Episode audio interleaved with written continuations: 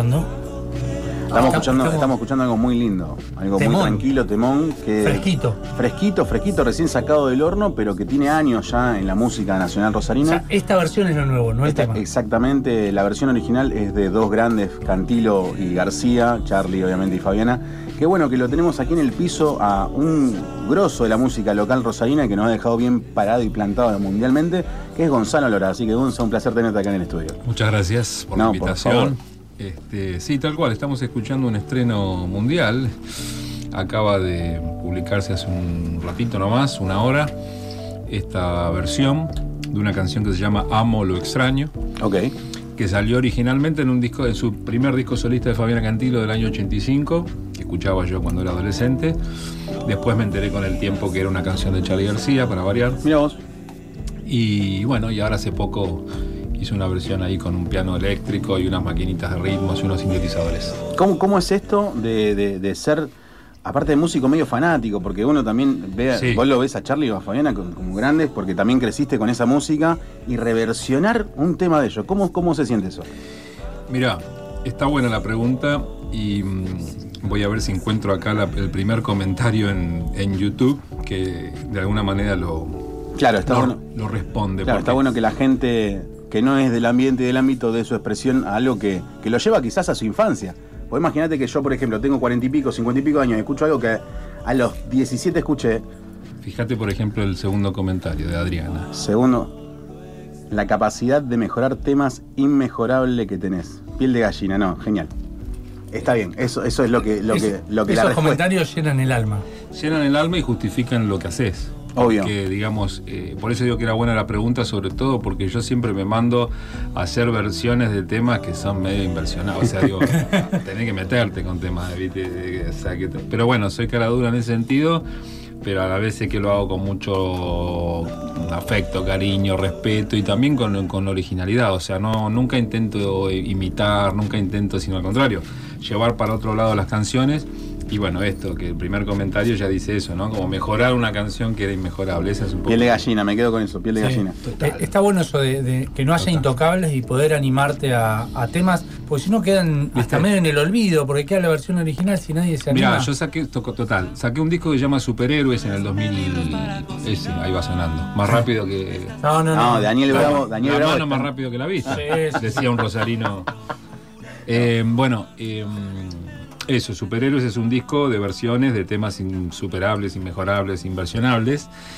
Em, pero ese era el desafío. Y después, ¿qué pasa? Esto que decís vos recién, más allá de que si la versión es mejor, no es mejor, lo que sea, em, lo bueno es que si el disco está, está piola, digamos, si tiene espíritu, tiene alma, trae al presente canciones que por ahí iban quedando, si no, ¿no? Entonces, entonces, bueno, me ha pasado eso con los discos o con las versiones que por ahí me digan, che, eh, me enteré hace poco que ese tema de Lito Nevia, ¿viste? O sea, gente que por ahí escuchó canciones como temas nuevos. Este, y bueno, está, eso también está bueno. ¿Cómo te llevas con esta forma de publicar música de, de algún tema que de golpe es moderno, pero si, te, si pensás en los 80, en los 70 era lo más normal del mundo sacar simples? Es cierto, la idea de los singles ya arranca mismo la historia del, de nuestro rock local, ¿no? Este, se dice que el rock argentino o el rock nacional arranca fines de los 60 con Los Gatos, una banda rosarina, haciendo La Balsa y Ayer No Más. Y ese, ese arranque del rock nacional es con singles, o sea, es un single, es un disco que sale que tiene La Balsa de un lado y el otro lado este, Ayer No Más. Y se terminó. Y se terminó, o sea, que es lo que dice acá el amigo, él, digamos, el single fue lo primero y volvió, ¿no? Es como si hubiese un revival de ese, de ese formato que me encanta porque permite esto que les vine a mostrar hoy como estreno, es decir, una canción eh, de una versión de un tema de Fabiana Cantilo del 85 que tiene una estética, que tiene una cosa que dice y ya, Después haré otra cosa, que eso no tiene por qué ser después todo un álbum, ¿viste?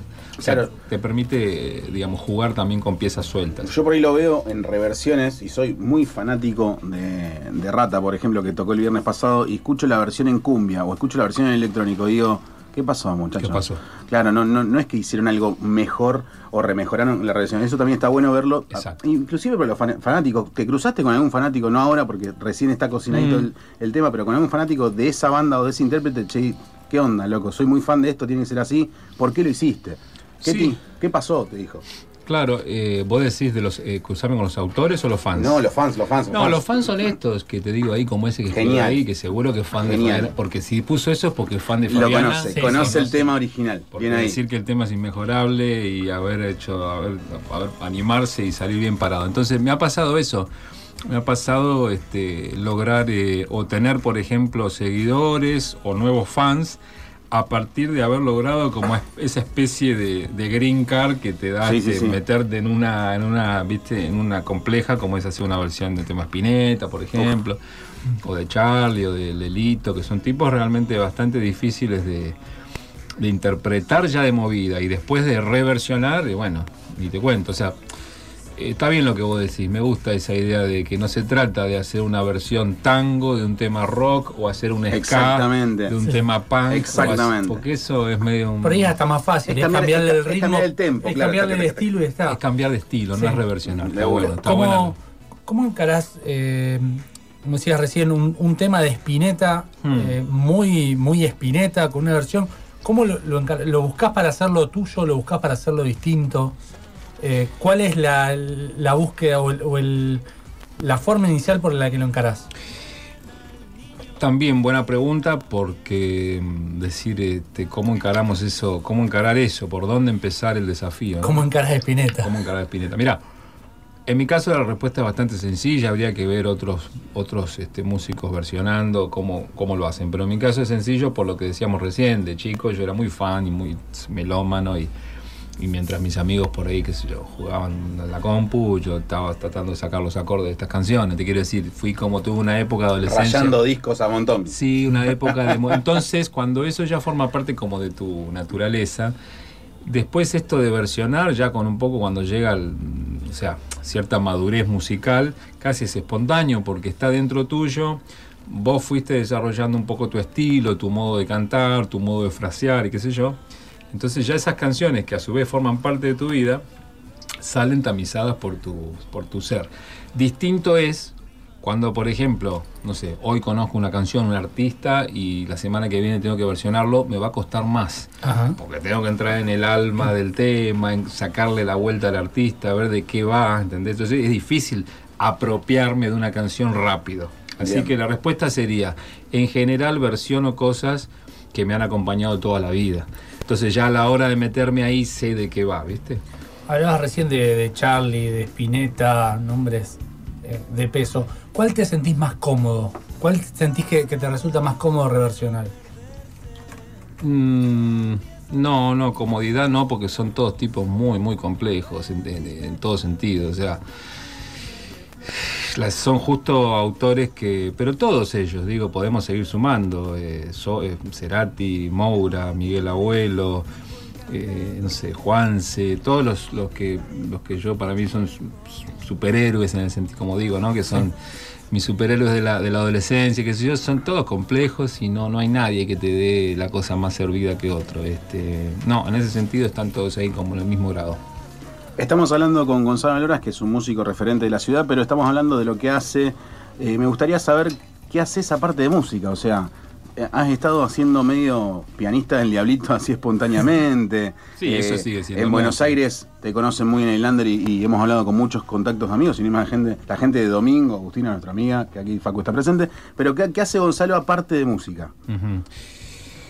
Bueno, mm, en realidad dentro de la música muchas cosas que, por ejemplo, es como estar adelante o detrás de las cámaras, ¿no? porque sigue siendo música, pero una cosa es subirse a un escenario, cantar, tocar, y la otra, por ejemplo, es ser productor musical de Epa, bandas, ahí. artistas. Eso lo, es lo que hago como, como una segunda actividad, así que no es Bien. que tiene que ver con, por ejemplo, ayudar a una banda que comienza a tener una primera grabación de buen nivel, ¿no? Bien, Por bueno, está bueno, está bueno ¿no? eso. ayudar a una banda under de Rosario o de Buenos No Aires ser, o de- no ser el manager, sino como apadrinarlo también y llenarlo en y lo ser musical. el productor. Claro, Bien, es decir, che, a ver estas canciones, bueno, me parece que estas tres son las mejores que tienen, vamos a grabar estas. Y después a ver qué hace cada músico, che, y sugerencias en la letra, no tan poco larga o no le falta una parte. O sea, todo lo que, la experiencia que yo ya, digamos, tengo de tantos años de trabajar, pero aplicada a nuevas, nuevas, pibes, o no nuevos, porque por ejemplo, yo uno de los últimos discos que hice, que produje, es una banda de Ecuador, muy buena que se llama Verde 70, que es una banda ya muy, muy clásica de Ecuador. Es decir, no es alguien que está empezando, sino al contrario, es una banda clásica de allá. Sin embargo, me llamaron para producir y ahí el desafío fue distinto. En vez de ayudarlos a concretar una obra de calidad que ya Era tenían, prolijar un poco el barco. no, era al contrario, buscarles otro color, otro rumbo. Ah, Llevarlos para un lugar que no hayan ido nunca. Eso fue lo que ellos me Qué propusieron. Sí. Desafío interesante. Desafío interesante porque te metes en ese caso con una banda consolidada, con una banda que tiene sus fans. ¿Y cómo es esto de ser músico argentino y trabajar con una banda de otro país, con otro tipo? Porque, por ejemplo, yo siempre digo, Vilma Palma acá en Rosario tiene su séquito, pero vos te vas a, a Son- México son cracks. y son con los, no sé, si los pones a los auténticos y obviamente a los... Están ahí. Están ahí. Están Sí. ahí. Pero bueno, eh, ¿cómo, ¿cómo fue la movida esa de ser un músico argentino y encontrarte con otro público, con otros fans, con otros fan lovers, viste, que son distintos? Sí. Bueno, el- creo que el punto de partida es que la música mm, argentina, el rock, el pop, digamos, mm, desde los 80 o de los poquito antes también en adelante, ha sido muy querida, muy seguida, muy respetada por todos los, mm, digamos, países latinoamericanos, por así decir, ¿no? Es decir, eh, hasta México, eh, todo lo que es música argentina. Entonces, Digo, eso porque, porque yo termino produciendo a lo mejor bandas de afuera. Bueno, es porque ellos les gusta mucho la música argentina. De hecho, conocen, a veces te sorprendes de hablar con, con chicos de, de Ecuador y que saben más cosas nuestras que, Uy, que es verdad. nosotros, ¿viste? Pero bueno, por eso es, es como esta cosa de cultura que se extendió y hay un sello característico del, del rock nacional, por lo menos de una época, que hay muchos, muchas bandas que quieren algo de eso, ¿viste? Quieren, quieren tener algo de eso. Y bueno, ahí es donde, donde entro yo en juego. Bien, bien. Está bueno esta charla con, con Gonza, pero Aus Veo, veo algo en el fondo que, que me, me gusta, me interesa, está en su estuche, atrae. está en su estuche. Está en, en tu- en- en su guardadita aún, pero bueno, hagamos una pausita a ver si, si sale a la luz. Y ya seguimos en, en minutos más con. Gonza. Vamos,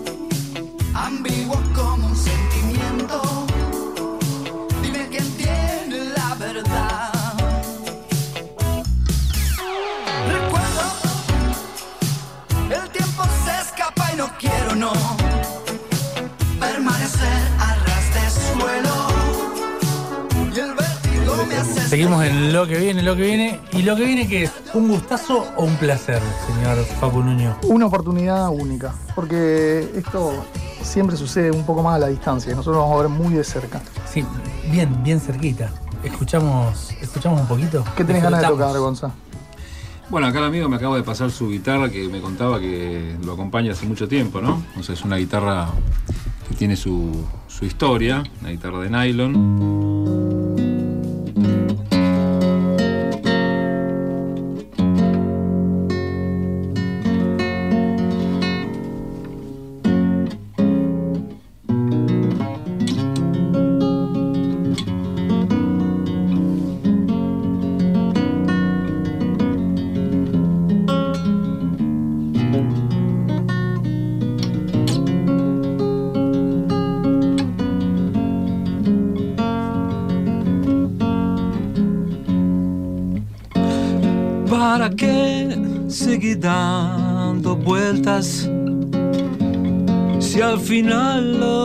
Quiero con vos es lo mismo que soñás.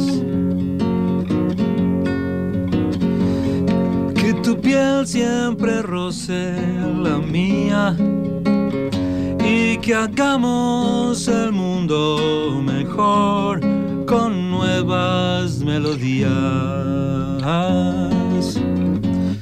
Amar es lo primero. Vayamos de una vez. Si el mar está primero, amar vendrá después. Uh,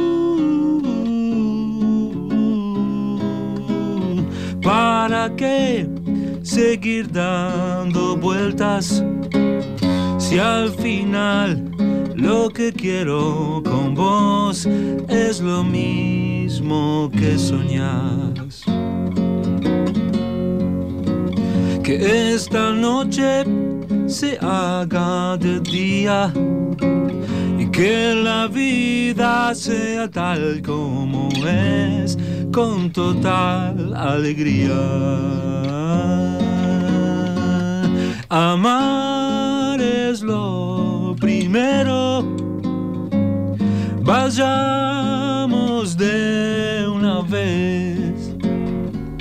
Si el mar está primero,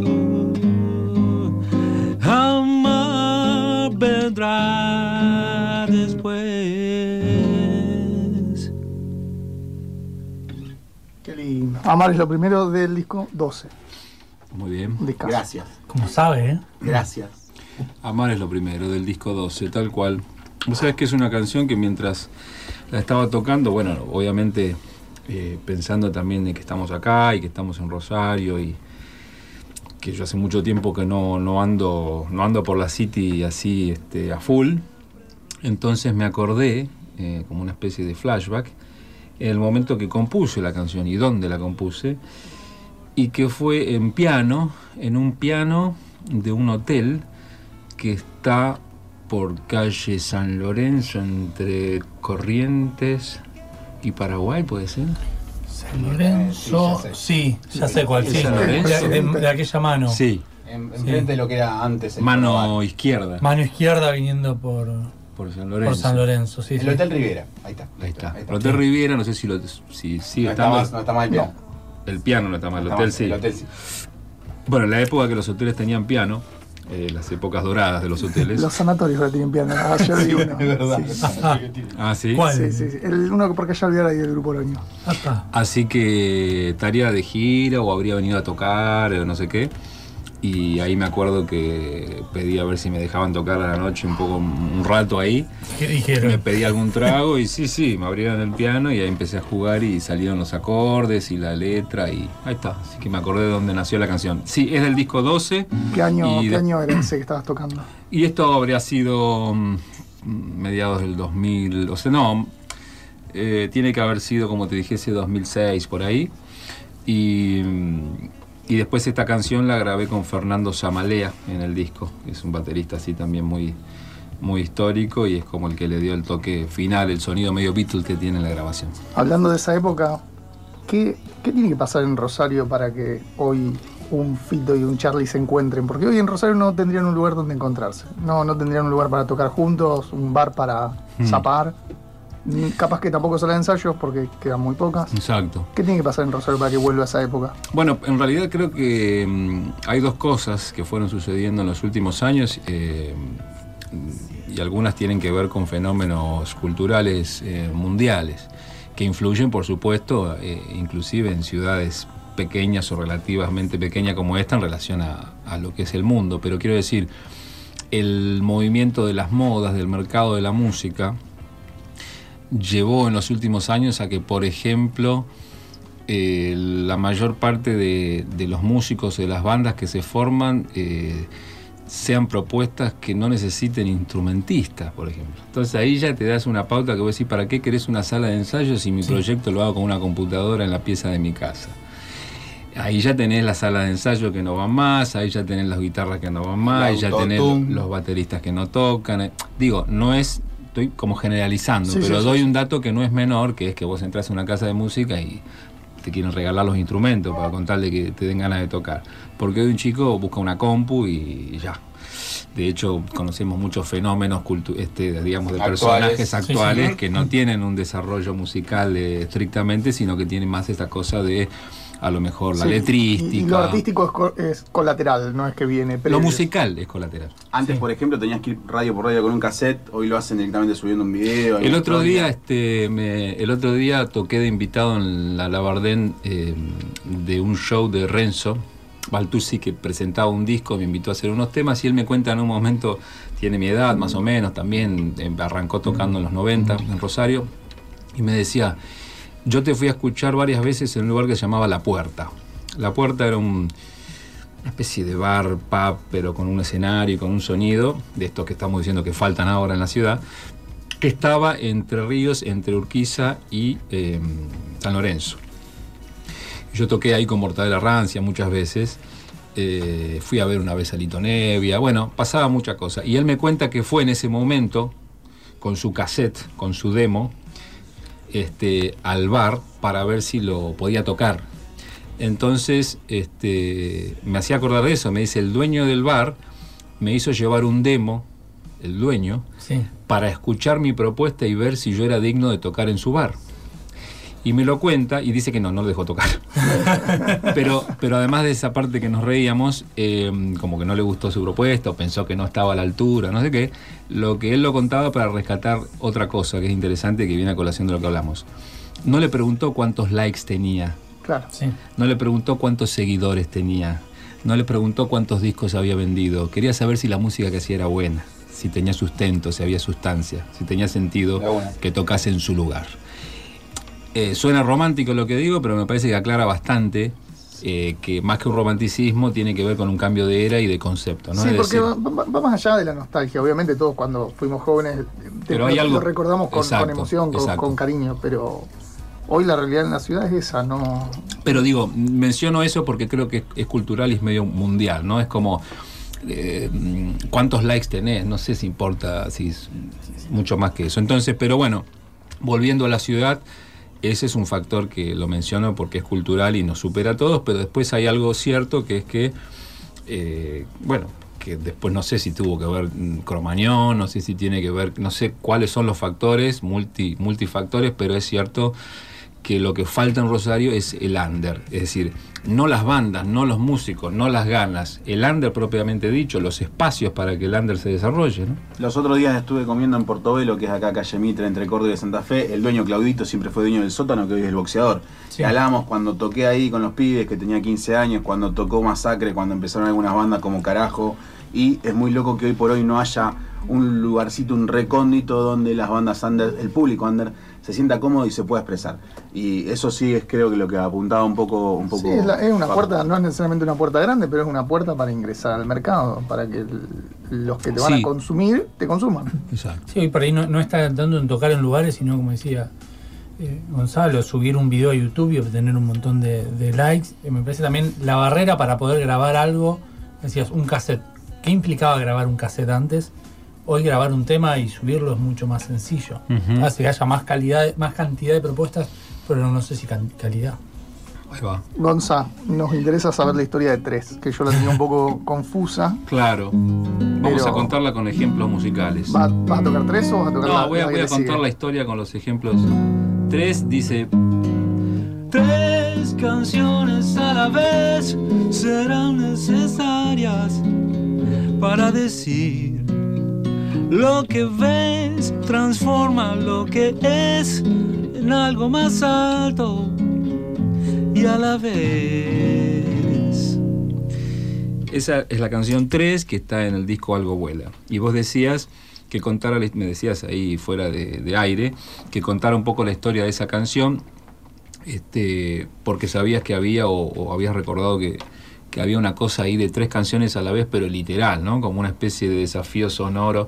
Y bueno, la cosa es que tres como canción tira el concepto, ahí cuando arranca, con esto de que serán necesarias tres canciones a la vez, pero en ese disco es emotival, es otra canción en la que nos pusimos a hacer un experimento sonoro, que acá el maestro no sé si nos va a poder este, ayudar con eso, pero le vamos a dar un tiempo para que para buscarlo y tiene que ver con que El Motival es una canción que grabamos con Charlie García en mi primer disco, que fue, como digo yo ahí en el documental que hay en YouTube, que fue como, no sé, como recibir al Papa, digamos, ¿no? Como decir en tu primer disco que te venga, que venga, vení que te explico. que venga el Papa a, a tu fiesta de cumple, es una cosa así muy bizarra, pero muy fuerte.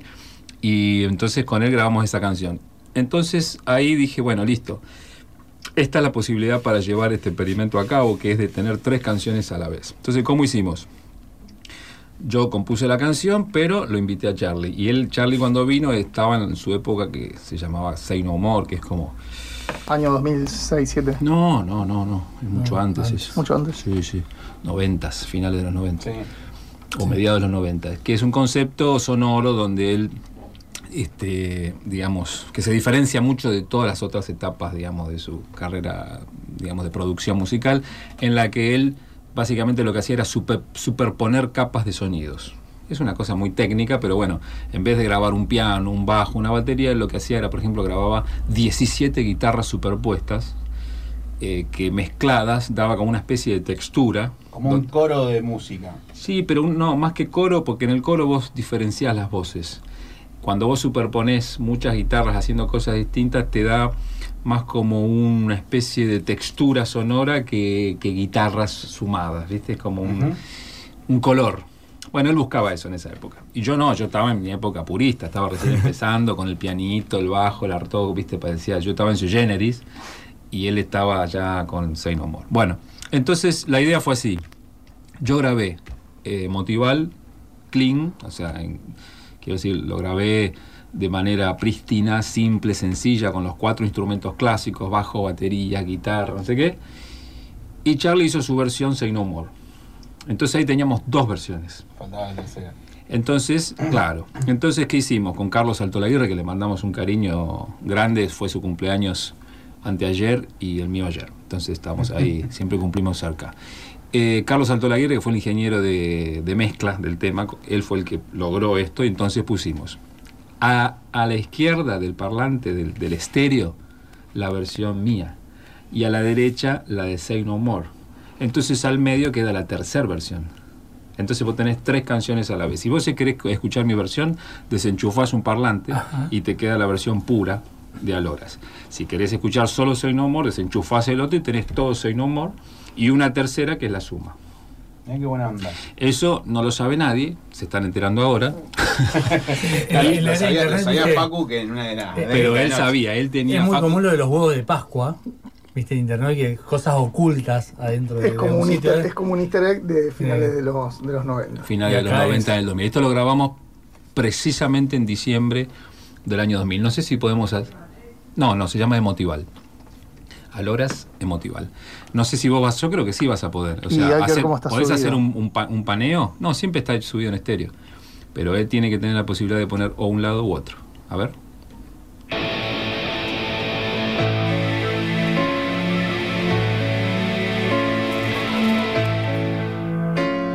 Este es el tema. Ese es Gonzalo. Esta es la versión clean. Déjala un poquito, subila. La canción. Vamos al, lado, al otro lado, de Say No More. Vamos con Charlie. Ahí está, rompiendo todo.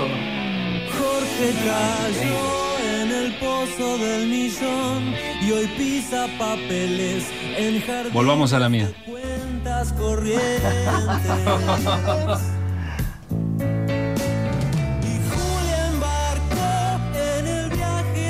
Gran piano y, Gran y piano. pureza. Nicolás Purman en la batería. ¿Quién va Y pureza, ¿no? Vamos de vuelta con el con Say No Vamos con Charlie rompiendo. Posta, rock and roll. ¿Cómo anda el juez? Canta Charlie. que habita en la casa de todos. ¿Y cómo está el juez? Y ahora escuchemos las dos a la vez. No siempre irá a buscar. Yo escucho una sola está. Arreglar tu boludez. Y ahí son tres canciones a la vez. Increíble, Muy bueno, muy, muy bueno. increíble. Me miran. Sí, había mucha química. ¿Cómo fue grabar?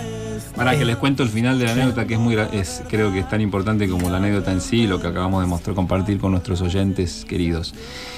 Cuando se publicó este disco, Algo Vuela, que es uno que tiene una tapa roja, estoy con un sombrero, que yo lo primero que hice fue ir a la casa de Fito con unos amigos y músicos para decir, che, acá está, pues yo en esa época tocaba con él, y le llevo el disco.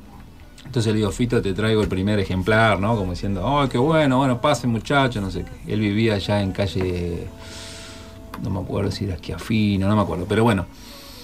Entonces fuimos toda la casa de Fito y era como, bueno, a ver, vamos a poner el disco y unos tragos, como acá, ¿viste? Estamos ahí, tuk, tuk, bueno, pone. Vamos pasando los temas hasta que llega este, que es el tema eh, con García. Obviamente para Fito era como el más importante, o sea, el que más ganas tenía que escuchar porque estaba, estaba el viejo ahí, que es también su, su maestro. Bueno, entonces escuchamos el tema, pero lo escuchamos, digamos, eh, la versión cinco, o sea, la versión normal, las tres canciones juntas, digamos, ¿no? Como viene en el CD, como uno lo escucharía normalmente sin hacer el experimento que hicimos hoy. Bueno, listo, terminé eso, le digo, che, pero te cuento ahora cuál es el, digamos, el concepto atrás de esto. Le cuento, flashea, Fito me dice, me está jodiendo. No, no, a ver, tú. Entonces, en esa época, no sé si tenía balance o tuve que sacar un parlante, no importa. No sé si tenía, pero la cuestión que le muestro. Termino de mostrarle eso, y es perfecto lo que el tipo hizo, por eso lo cuento, ¿no? Se, va- se abalanza sobre el, el arte del disco, la cajita, la abre y empieza a pasar las páginas. Mira, da vuelta, vuelve, entra. Me mira y me dice, no lo pusiste. no lo explicaste. de una. Me dice, sí, es lo más importante del disco.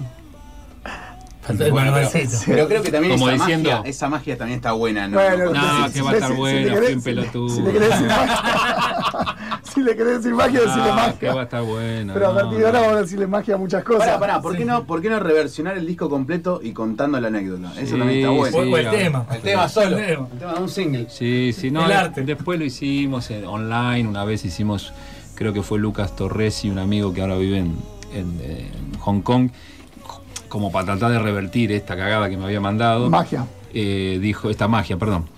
Eh, para tratar de, digamos, complementar esta magia que yo había hecho en el disco, hice una página web especial, eh, especialmente para el tema, ¿viste? Entonces vos en la página podías con el cursor pasar de un costado al otro del. Ah, como si fuera un fader. Como si fuese Sí, un sí. fader, que sé yo. Pero esa página la habrán visto 15 personas. En Entonces, Spotify no se puede hacer. En Spotify, En no, se, no se puede, estamos ya en la era de. Ni en ¿Cómo- Windows. ¿Cómo, no. cómo desenchufo el, el parlante? ¿Cómo desenchufo el parlante?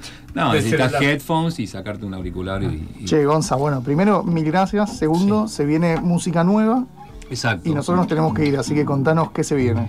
Bueno, eh, primero les agradezco, por supuesto, la invitación a tomar un trago, a charlar un poco, a hacer música, porque, como les decía, este, un poco de las cosas que más me gustan de la ciudad es, de esta ciudad que quiero tanto, es estos momentos de compartir y, de, sí, eso, básicamente de compartir con, en este caso con mucha gente que están escuchando, pero ya el momento de ahí una mesa, unos tragos, este, viene muy bien en una época de posterior a tanto encierro, ¿no? O sea, para los músicos además fue muy durísimo esto porque vivimos de los escenarios, vivimos de juntarnos, vivimos de hacer cosas que, que fue, fue durísimo estos años de pandemia, pero no solo para los que tocan, ¿no? También todo, todo el mundo alrededor de la música, así que uno está extrañando esto de, volver a conectar.